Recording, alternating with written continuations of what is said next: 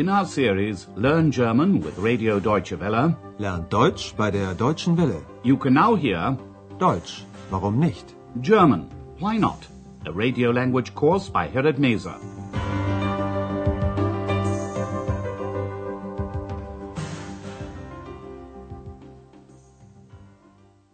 Hello and welcome back. Today you can hear the second lesson in part four. In the last broadcast you heard a conversation about listeners' reactions to the first three parts of the course, and you were introduced to the main characters in the course again. This is Andreas Schäfer, a student who works part-time at the Hotel Europa. Gibt es schon Reaktionen auf den Sprachkurs? And this is Frau Berger, the hotel manageress. Das interessiert mich auch. And here's X, an imaginary figure who's invisible and rather cheeky. Grammatik, Grammatik, Akkusativ. Das ist ja langweilig. Today's lesson is called What Would You Like to Do? Was möchten Sie machen? Once again, the setting is the Hotel Europa. Frau Berger has invited everyone to a meeting. She's made an important decision, eine wichtige Entscheidung. But she's not the only one.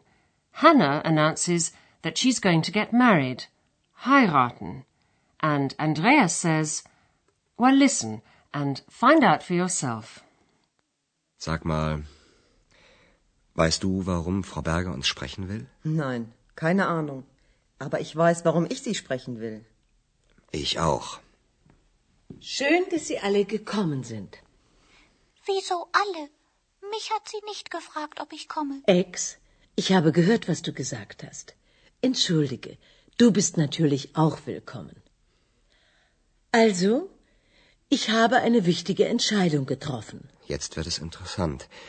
Ich auch, Frau Berger. Ich muss Ihnen unbedingt etwas sagen. Gleich, Hanna, gleich. Aber es ist sehr wichtig. Ich werde nämlich heiraten und da möchte ich nicht mehr arbeiten. Ja, das ist wirklich eine Überraschung. Ich kann auch nicht mehr hier arbeiten. Ich bin doch mit meinem Studium fertig und habe gleich einen super Auftrag bekommen. Was für einen denn? Ich soll Reportagen über die östlichen Bundesländer schreiben. Interessant. Genau dahin will ich gehen. Wie Was? bitte? Well, as you heard, there are going to be a lot of changes at the hotel. Listen to the conversation once again. Frau Berger has invited Andreas and Hannah to the Hotel Europa for a meeting, but she hasn't said what it's about. Andreas asks Hannah if she knows why Frau Berger wants to talk to them. Sag mal, weißt du, warum Frau Berger uns sprechen will? Hannah has no idea, but she has her own reason for wanting to talk to Frau Berger. Nein, keine Ahnung. Aber ich weiß, warum ich Sie sprechen will. When Frau Berger greets everyone, X says quietly, Why, everyone? She didn't ask me if I was coming. Schön, dass Sie alle gekommen sind. Wieso alle? Mich hat sie nicht gefragt, ob ich komme. Frau Berger apologizes and tells X that she's also welcome. Entschuldige, du bist natürlich auch willkommen. Then she tells them why she wants to talk to them. Well, she says, I've made an important decision.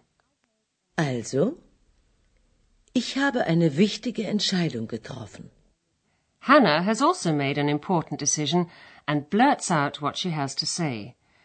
I'm going to get married and I'd like to stop working here. Ich werde nämlich heiraten. Und da möchte ich nicht mehr arbeiten. Frau Berger hardly has time to recover from the surprise when Andreas tells them his news.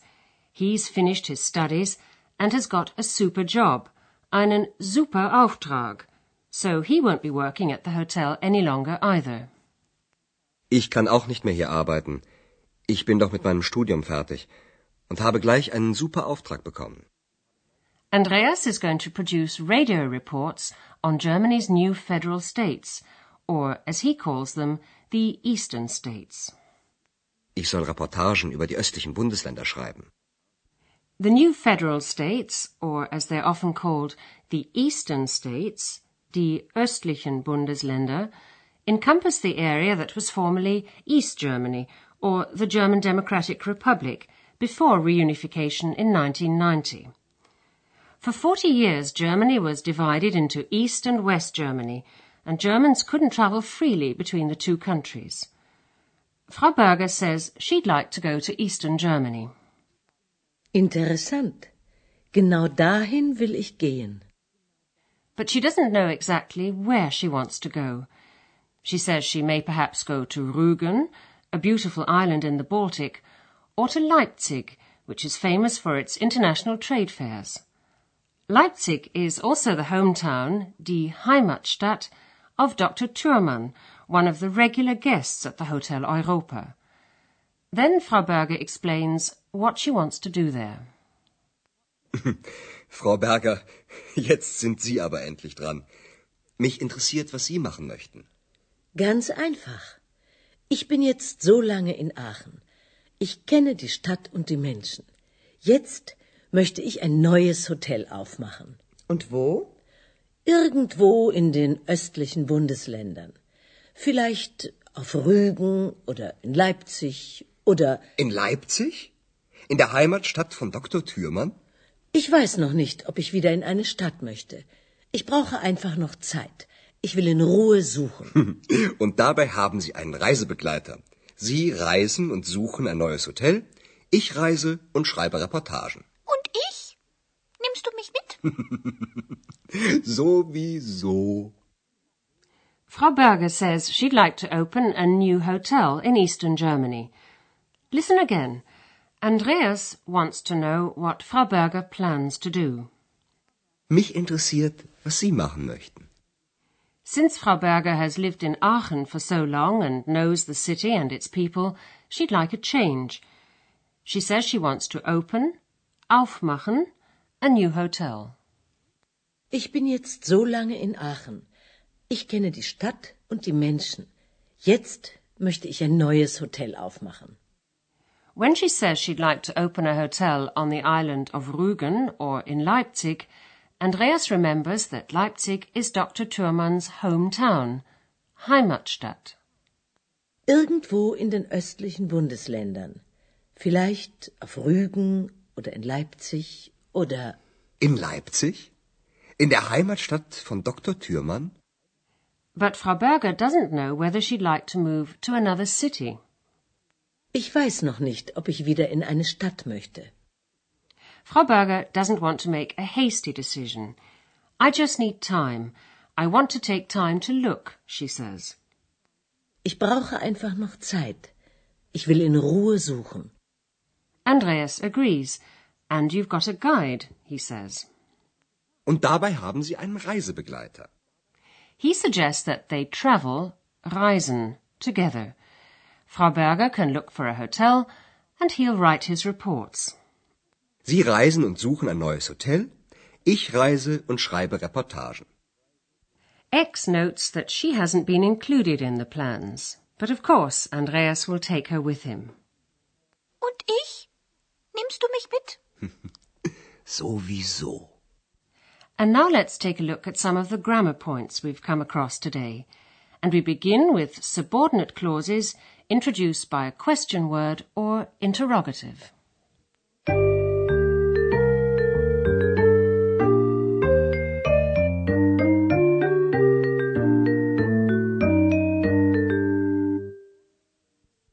In a subordinate clause introduced by an interrogative, such as warum, why, or was, what, the verb goes to the end of the clause. Weißt du, warum Frau Berger uns sprechen will? Compare the word order in the next two examples. In the first example, why does Frau Berger want to talk to us?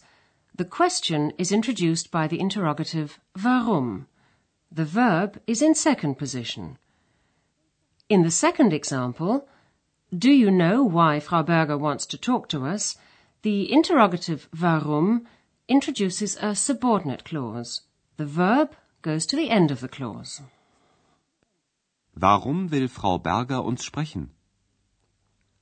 Weißt du, warum Frau Berger uns sprechen will? Here are two examples with the interrogative was, meaning what. Was möchten Sie machen? Mich interessiert, was Sie machen möchten. Questions which elicit the answer yes or no are introduced by the conjunction ob, meaning if or whether, when they are expressed indirectly. Listen to the example. First you'll hear a direct question, then an indirect question. Kommst du? Ja oder nein? Mich hat sie nicht gefragt, ob ich komme.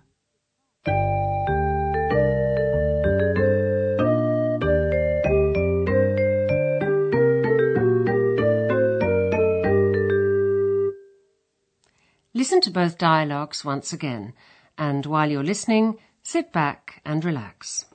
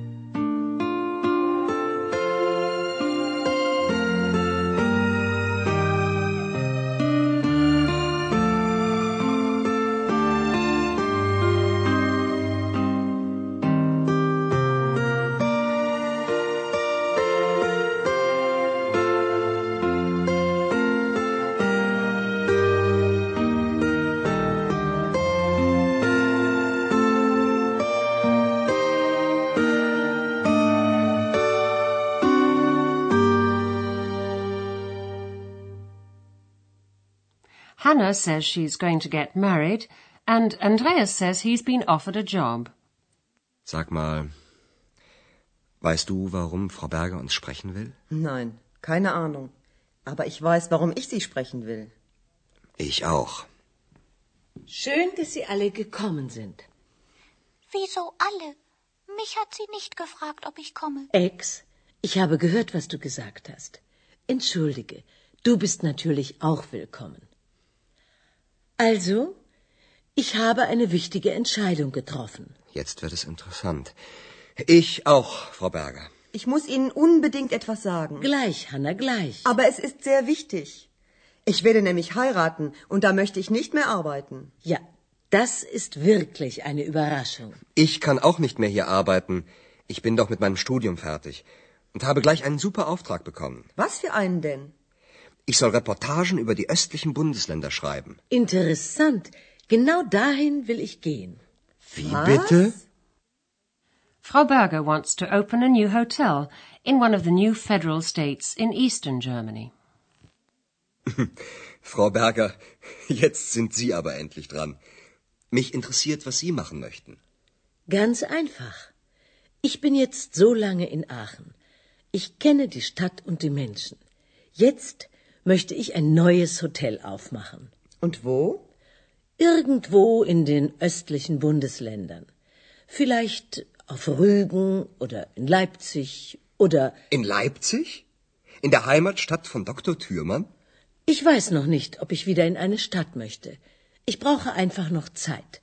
Ich will in Ruhe suchen. Und dabei haben Sie einen Reisebegleiter. Sie reisen und suchen ein neues Hotel. Ich reise und schreibe Reportagen. Und ich? Nimmst du mich mit? Sowieso. During this course, we'll be telling you more about the rich cultural history and the beautiful landscapes of the federal states in eastern Germany. And in the next lesson, Andreas will be compiling his first radio report on the state of Brandenburg. Join us if you can. Until then, it's goodbye for now. You've been listening to our language course Deutsch, warum nicht? A production of Radio Deutsche Welle in cooperation with the Goethe Institute in Munich.